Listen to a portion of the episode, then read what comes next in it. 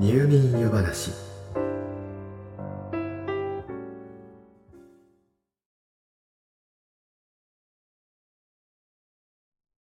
私たちは大抵の場合コンクリートの壁に囲まれた環境よりも草花や木々に囲まれた森や公園の方が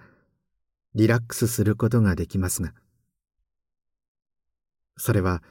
私たち人という生き物が長い間植物たちに囲まれて生活してきたからだと考えられています。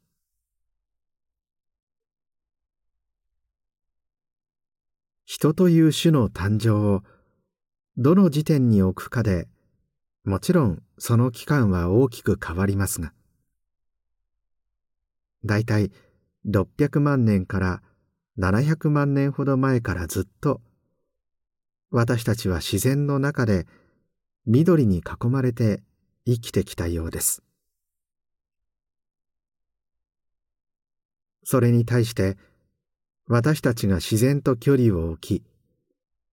主に人工的な建物の中で一日のほとんどを過ごすようになってからはまだせいぜい数百年といったところでしょう。ですから緑を見るとほっとするのはこれはもう当たり前と言っていいのかもしれません。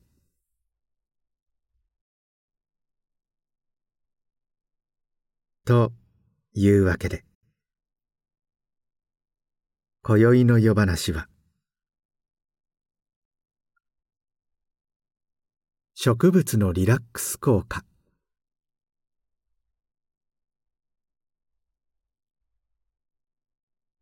私たちの体は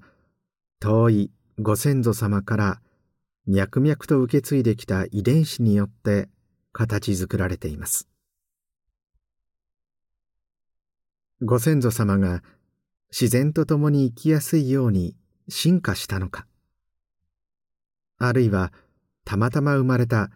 自然との共生に適したご先祖が生き残って繁栄したのかはわかりませんが。その後継者である現代を生きる私たちも当然自然の中で生きていくのに適した体を持った生き物であるはずです。もちろん現代人が全くの自然環境に裸で放り出されたら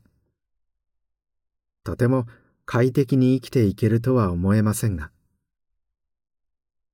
それでも人類史的に見れば突然コンクリートの壁に囲まれた生活を送るようになった今の私たちの心と体は大いに戸惑ってストレスを抱えているであろうことは想像に難くないでしょう。その慣れない環境によるストレスを和らげるにはやはり緑に囲まれるのが一番です。例えばそう森林浴です。森林浴という言葉は昭和57年に時の林野庁長官秋山智秀が海水浴や日光浴などになぞらえて考え出した実は比較的新しい言葉です。しかし欧米では近年例えばヨガや禅のようにこれを東洋の神秘として捉える向きがあり寿司や侍のように森林浴という言葉がそのまま通じるようになってきているといいます。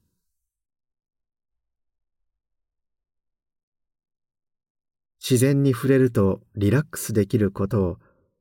現代の私たちは経験的に知っていますが欧米で森林浴が何か不思議なものであるかのように捉えられていることからもわかるように科学的な研究はまだ始まったばかりのようです。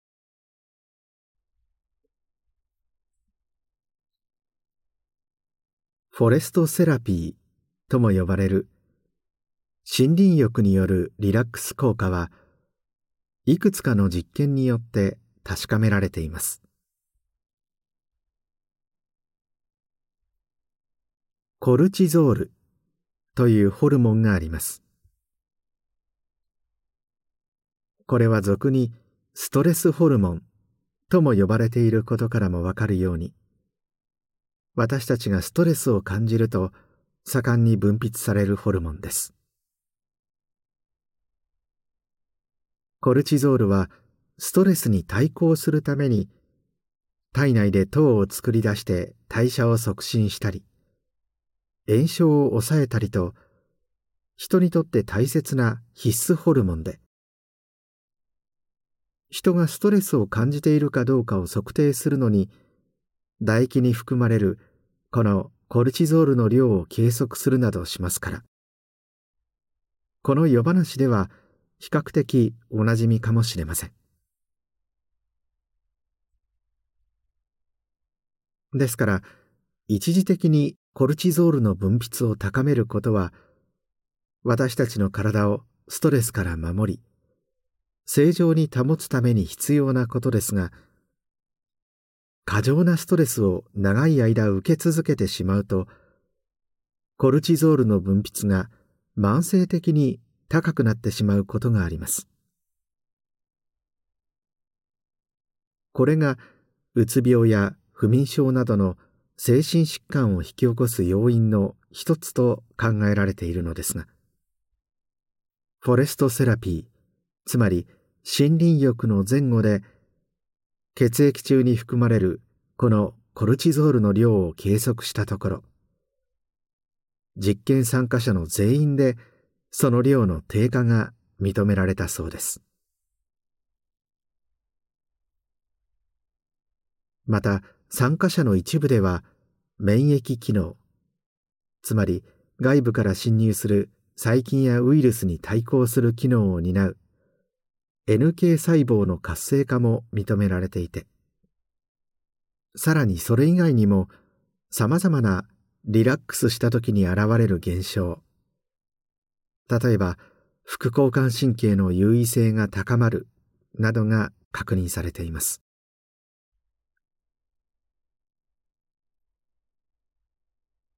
これらの良い現象は自然に触れリラックスすることによるものと思われますがその科学的要因としては樹木が発散するフィトンチッドによる影響が大きいと考えられています。フィトンチッドは樹木を傷つけるとその周辺の細菌が死滅することから発見された揮発性の物質で殺菌作用があります。夜話017ミツバチと蜂蜜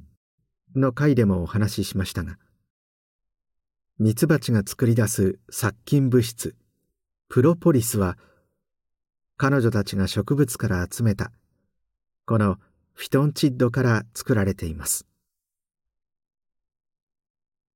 ミツバチたちは抗菌作用のあるプロポリスを巣の出入り口などに塗りつけ出入りする際に巣の中に雑菌を持ち込まないようにしています。森の木々はこのフィトンチッドを傷つけられた時以外にも普段から自らの成長のために葉や幹から大気中に放出していますがこれがいわゆる森の香りと呼ばれるあの爽やかで清々しい方向のもとだと考えられています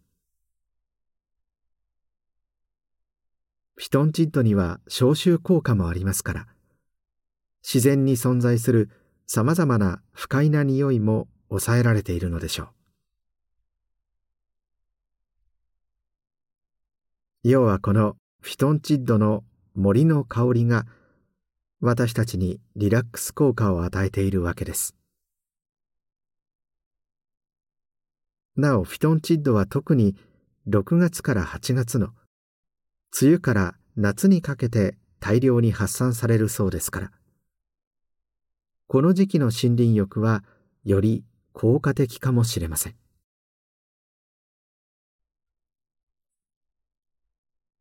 日本では2004年に林野庁の支援のもと森林の持つ癒し効果を科学的に解明しその活用方法に関する研究を進める。として産官学が協力して森林セラピー研究会が設立されています。現在は NPO 法人森林セラピーソサエティとして活動しているこの団体は森林セラピーの研究やその効果の確認さらに森林セラピーを広めるための広報活動などを行っていて科学的エビデンスを持ち予防医学的効果を目指す森林浴が行える場所として森林セラピーロードや森林セラピー基地の認定も行っています。森林セラピーロードのいわゆる登山道との大きな違いは森での時間を過ごすことを重視している点でそのための広場やトイレ休憩施設などが充実している点が挙げられます。そしてセラピーロードが2本以上あり健康増進やリラックスを目的とした包括的なプログラムを提供している地域を森林セラピー基地として認定しているのだそうです。これらの認定された道や基地では自立歩行が難しい方や視覚や聴覚に障害がある方でも安全にセラピーを体験できるようバリアフリーロードが整備されていたり個人だけでなく企業などの団体向けにストレスマネジメントプログラムが用意されていたりとこれから森林セラピーを始めてみたいという方にはもってこいの森や地域になっています。興味を持たれた方は森林セラピーソサエティで検索してみてください。サイトでは全国の認定された森や基地が紹介されています。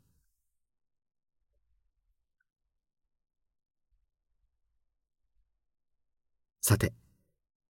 森の中でその正常な空気を浴びながら過ごすことがリラックスにつながることはもちろんほとんどの方が実感しているでしょうし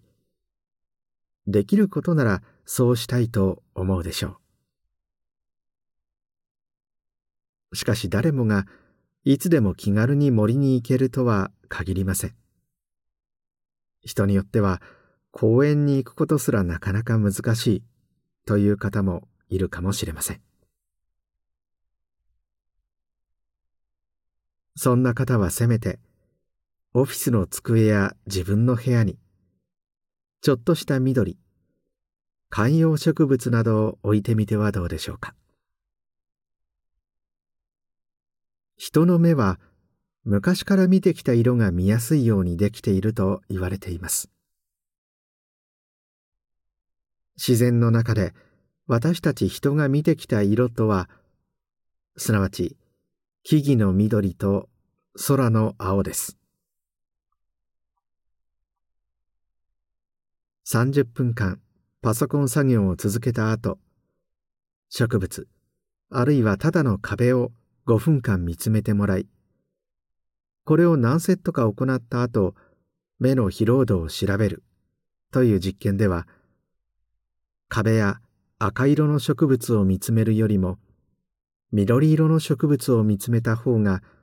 目の疲労度が軽減されていました。ですからふとパソコンから視線を外した先に緑の観葉植物などを置いておくのは目を休めるのに理にかなった効果的な方法だと言えるでしょう。またオフィスに植物があることで記憶力がアップするという報告もあります。普通のデスクと緑に囲まれたデスクでそれぞれコンピューターに浮かんだ文字を覚えてもらうという実験を行ったところ緑のあるデスクの被験者の方が好成績を収めることができさらに継続してそのデスクで仕事をしてもらったところ長期的にもさらなる記憶力の向上が見られたそうです。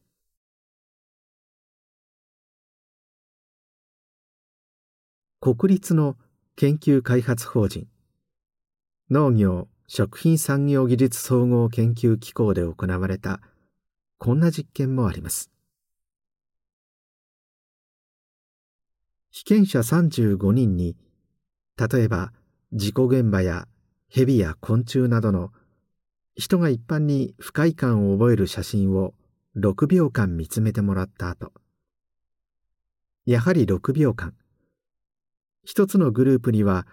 青空や植物の花の写真を見つめてもらいもう一つのグループには人工物。例えば座る椅子の写真など感情にあまり影響を与えない中立と考えられる写真を見つめてもらいその後しばらく安静にしてもらいました。これを30回繰り返し被験者の血圧の変化を測定したのです。その結果はほぼご想像の通りかと思いますが不快感を覚えて上昇した血圧は同じ時間中立物を見つめたグループよりも青空や花を見つめたグループの血圧の方が低下安定することが確認されたのです。また青空の写真よりも花の写真の方がその効果が高かったそうです。さらに別の実験では、被験者32人に、不快な画像を4分間、その後、鼻の画像を8分間見てもらったところ、唾液中のストレスホルモン、コルチゾールの値が21%減少したことも確認されています。なお、同じ条件で鼻の代わりにモザイクのかかった花の画像を見てもらう実験も行われましたがこちらはコルチゾールの減少は見られなかったそうですこれは花の画像に引きつけられることでストレスとなっていた不快な画像の記憶から気持ちがそれたことによるディストラクション効果と呼ばれるものによると捉えられていますから。花でなくても個々人が美しいと感じるものを見つめれば効果はあるのかもしれませんが。人々が美しいと感じるものにはそれぞれある程度好みや偏りがあるのが普通ですから。不特定多数が目にする可能性がある場ではやはりより多くの人が普遍的に美しいと感じられる可能性が高いもの。花が無難かもしれません。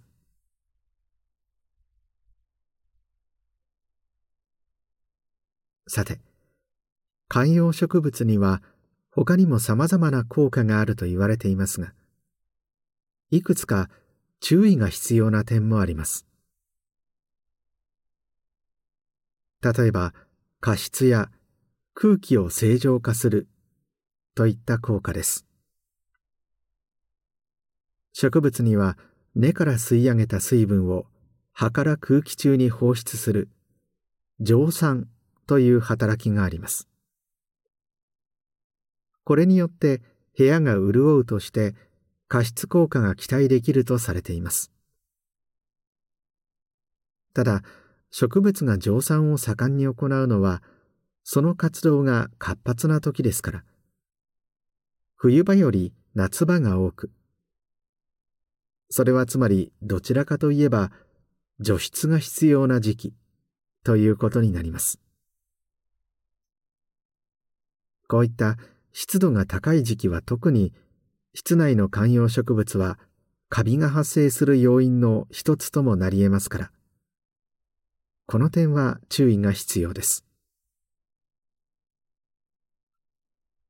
加湿が必要な乾燥した冬場は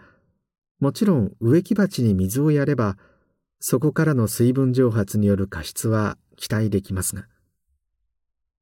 植物自体の活動が穏やかな時期に水をやりすぎるのはあまりお勧めできることではありません。観葉植物による過失には期待しすぎず湿度管理が必要であれば別途加湿器を使うなどで対応する必要がありそうです。またシックハウス症候群対策として観葉植物の空気清浄機能が効果的だと謳うサイトなども多く見受けられますが最近の研究ではその効果は大きくないかほとんど期待できないと考えられています。観葉植物が空気の正常化に効果があると言われる根拠は1989年に行われた NASA の実験ですがこの実験では植物を60センチほどの非常に狭い箱の中に密閉してその中のホルムアルデヒドの減少に効果があったということを報告しているに過ぎません。最近の実際に私たちが生活するようなある程度の広さや通気のある室内における別の実験では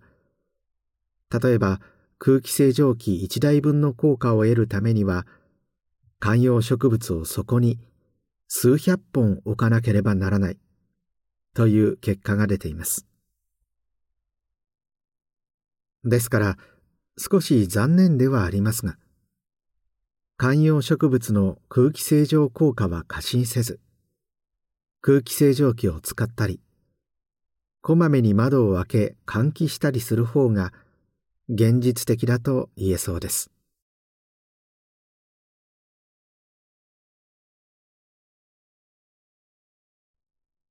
さて、いかがだったでしょうか？私たち人は植物の緑を本能的に必要としている生き物なのかもしれません。窓の外を眺めて、そこに全く緑がなかったら、想像しただけで不安になってしまいます。それで私たちは皮肉なことに木を切り倒し山を削り川や海を埋め立て平らな土地を手に入れてアスファルトで覆った後改めて樹木を植えているのでしょう地球を飛び出して宇宙ステーションに暮らす科学者たちもそこで緑を育てています。新鮮な食料を得るためだけではありません。朝開き、夜になると閉じる花や葉は、宇宙では感じることが難しい昼と夜の存在を教えてくれます。また、土に種をまき、そこに小さな芽吹きを見出すことそして毎日少しずつ成長してゆく緑を世話して見守ることは宇宙飛行士たちに言葉では言い表せないほどの大きな癒しを与えているのです。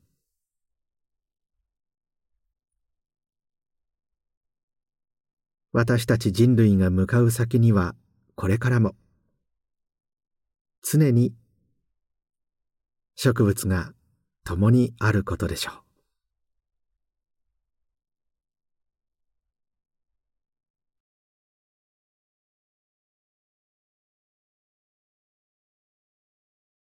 おっと、もうこんな時間。今夜もまた、喋りすぎてしまったようです。今宵のお話は、この辺りにしておきましょう。よろしかったら、また明日の夜、お休み前の時間にいらしてください。